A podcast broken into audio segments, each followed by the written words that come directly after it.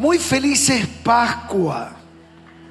Estamos celebrando esto que bien llamamos Semana Santa o también denominada Pascua.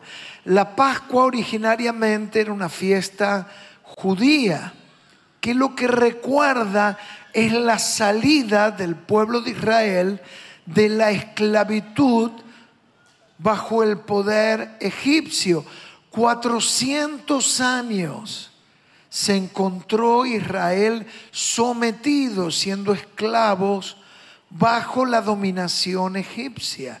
Y había llegado el día y había llegado la noche.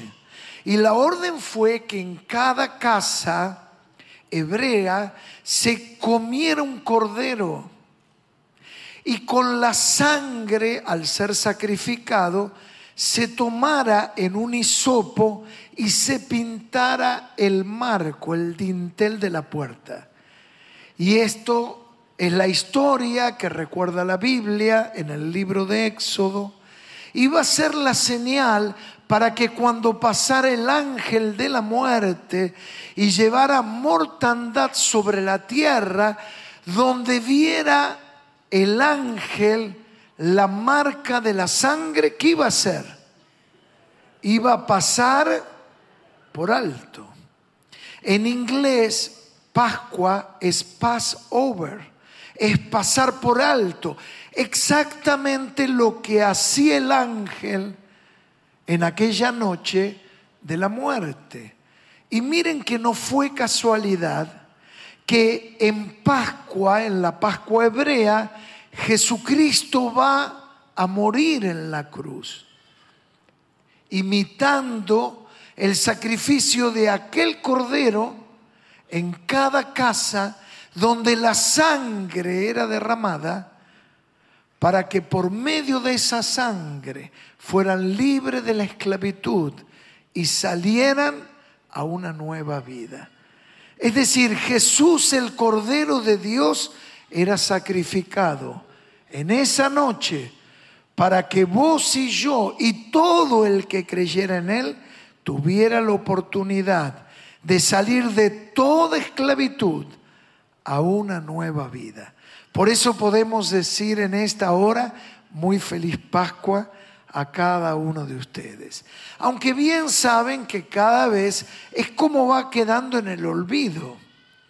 Estos días son más denominados como un fin de semana largo, donde uno dice qué podemos hacer, qué podemos comer, dónde nos podemos juntar. Y no falta quien dice cuando encuentra a alguien que se va a tomar unos días, che, si tenés un lugarcito, me meto en el baúl y llévame. Y quizás queda en el olvido el significado de lo que antes te estaba contando. Y sobre todo nos da libertad y victoria en las grandes batallas de la vida. Las grandes batallas de la vida se libran, ¿saben dónde? Aquí en la cabeza. Porque todo lo que uno hace en la vida, para bien o para mal, es una consecuencia de lo que ha concebido y decidido en la órbita de los pensamientos. Y es allí donde se producen las peores decisiones o las mejores decisiones de la vida. Y quiero que para esto, para que podamos descubrir cómo poder encontrar victoria en las batallas de la mente, podamos ir al libro de Romanos capítulo 8, versículo 33, que nos va a recordar el significado de la muerte y de la resurrección de Jesucristo, la cual recordamos en estos días de Pascua. Romanos 8, 33. Dice allí la Biblia,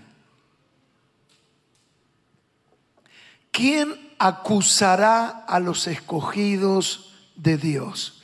Dios es el que justifica. ¿Quién es el que condenará? Cristo es el que murió. Miren aquí, hay dos acciones que yo quiero subrayar antes de seguir leyendo. Dice, ¿quién acusará y quién condenará? dos acciones que operan en la órbita de los pensamientos y de la mente. Es en la mente donde uno recibe las acusaciones. Y es en la mente donde uno recibe las condenaciones, donde uno se siente condenado, donde uno se siente acusado por otras personas que nos dicen vos sos el responsable o muchas veces son acusaciones que nosotros mismos nos hacemos. Yo tengo la culpa de este desastre, yo tengo la culpa de lo que a otros le está pasando. Pero vamos a seguir con la lectura de este pasaje de la Biblia. Sigue diciendo entonces, mas Cristo es el que murió, mas aún el que también resucitó, el que además está a la diestra de Dios y el que también intercede por nosotros. ¿quién nos separará del amor de Cristo? ¿Tribulación, angustia, persecución o hambre o desnudez o peligro o espada? Miren aquí también vamos a encontrar cuatro acciones que acabamos de leer. Frente a las acusaciones y a la condenación, este pasaje de la Biblia dice, Miren, Cristo murió, resucitó. A ver si podemos poner el texto. Cristo murió, resucitó. Además está sentado a la diestra y también en cuarto lugar intercede por nosotros. Lo primero que Cristo va a hacer y recordamos en esta Pascua es que Cristo ¿Qué cosa acabo de decir? Cristo murió. En segundo lugar, Cristo resucitó. Yo recuerdo que siendo chico iba a una escuela confesional, católica, siempre me llevaban a misa. Y claro, yo miraba al Cristo, al Cristo que culturalmente todos conocemos. Y era una cruz con el Cristo crucificado. Y la imagen interna que yo tenía era decir, ¿qué puede hacer pobre por mí si él mismo no pudo salir de la cruz? Es decir, yo tenía la concepción que Cristo había sido crucificado, pero ahora estamos leyendo que también resucitó. Me acuerdo la primera vez que me invitaron a una reunión como esta, y yo ingresé y vi que por detrás del que predicaba era el pastor, luego me iba a enterar, había una gran cruz sin el Cristo. Y yo dije, pobre gente, ni plata tienen para comprar al Cristo. Hasta que alguien me explicó y me dijo, no, Osvaldo, lo que pasa es que la cruz que tenemos no tiene el Cristo porque al tercer día resucitó de entre los muertos y Él vive. Jesucristo vive. Gloria a Dios. Y claro, esa es la fe. Y muchos dicen, ¿por qué la iglesia cristiana crece tanto? Es que el Cristo está vivo. Y a mí me impactó descubrir esa realidad.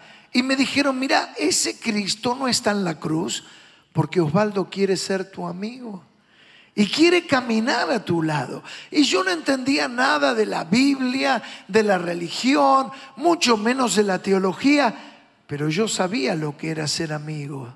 ¿Cuántos tienen un buen amigo? A ver, levanten la mano. Y ese buen amigo, ¿cómo uno lo describe?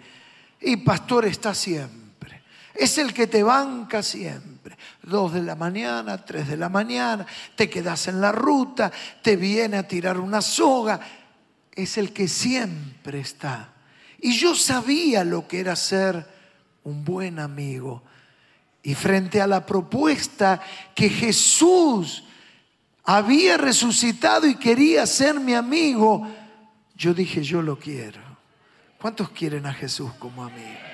Y entonces descubrí casi sin darme cuenta, sin ver nada, yo nunca vi nada. Hay gente que a veces dice, yo oí, yo vi, pero sin ver, sin oír, empecé a darme cuenta que tenía la oportunidad de caminar con Jesús, mi gran amigo, mi mejor amigo. Y empezar a sentir que Él estaba.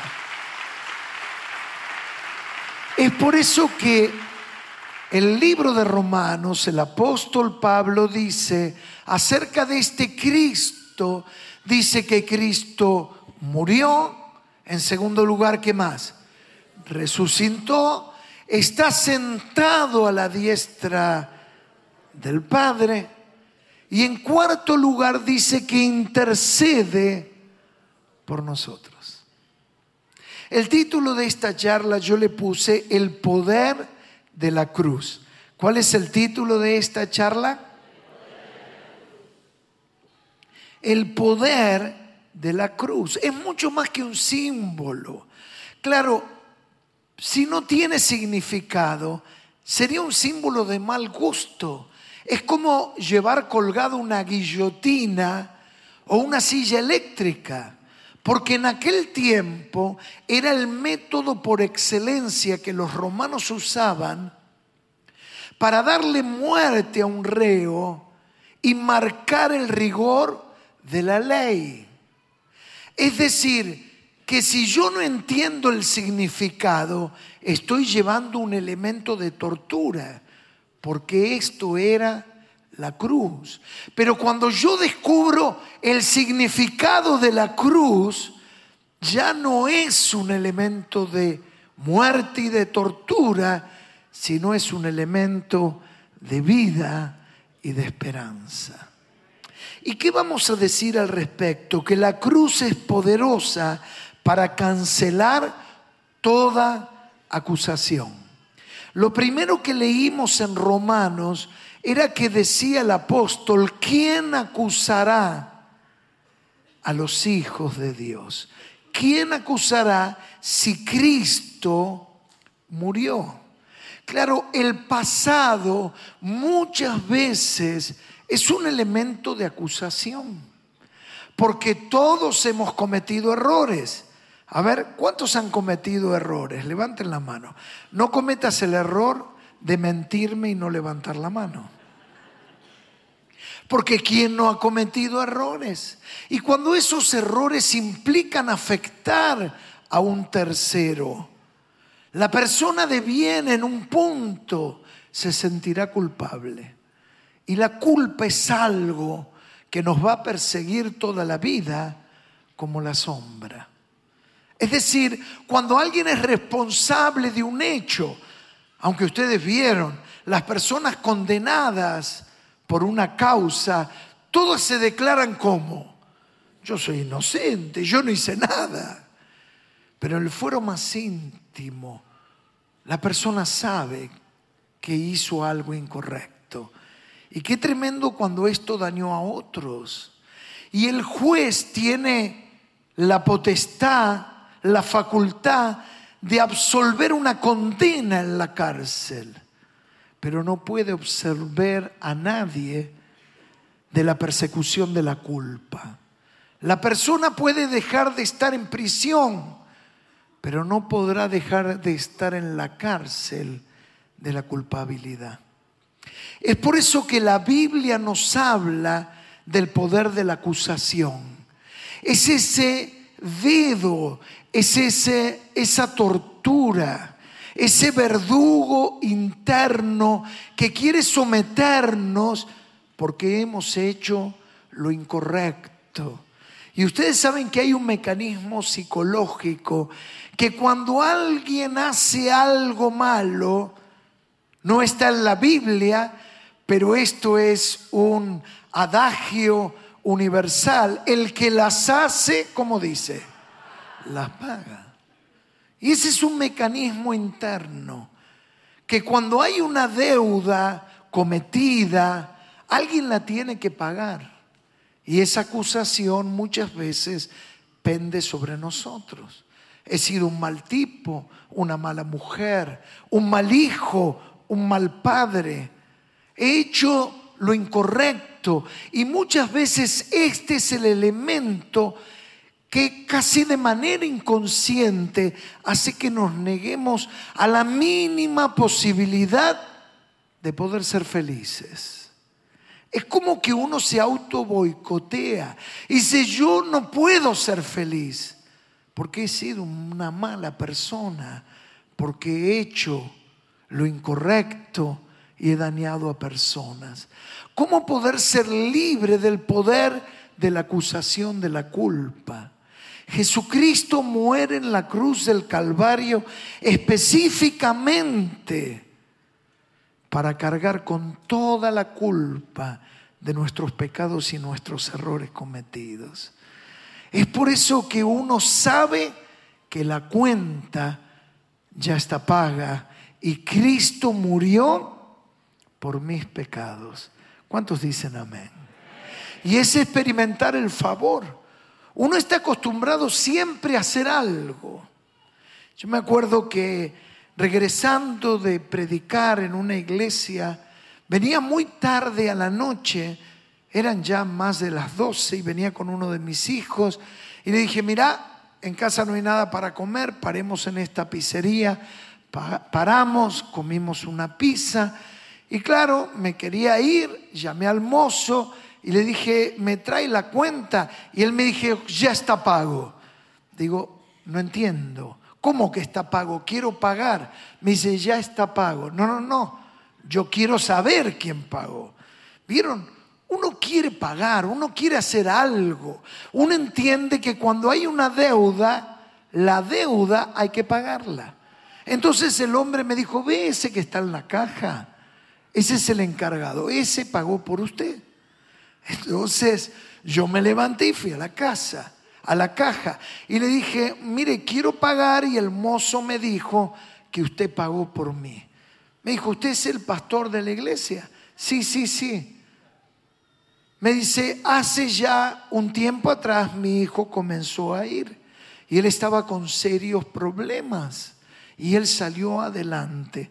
Habíamos intentado tantas cosas y no podía salir adelante. Pero desde que comenzó a ir a Catedral de la Fe, hubo un vuelco, hubo un cambio, su vida se ordenó, ahora está estudiando, está saliendo adelante y yo sentí que tenía que hacer algo por usted y no me dejó pagar.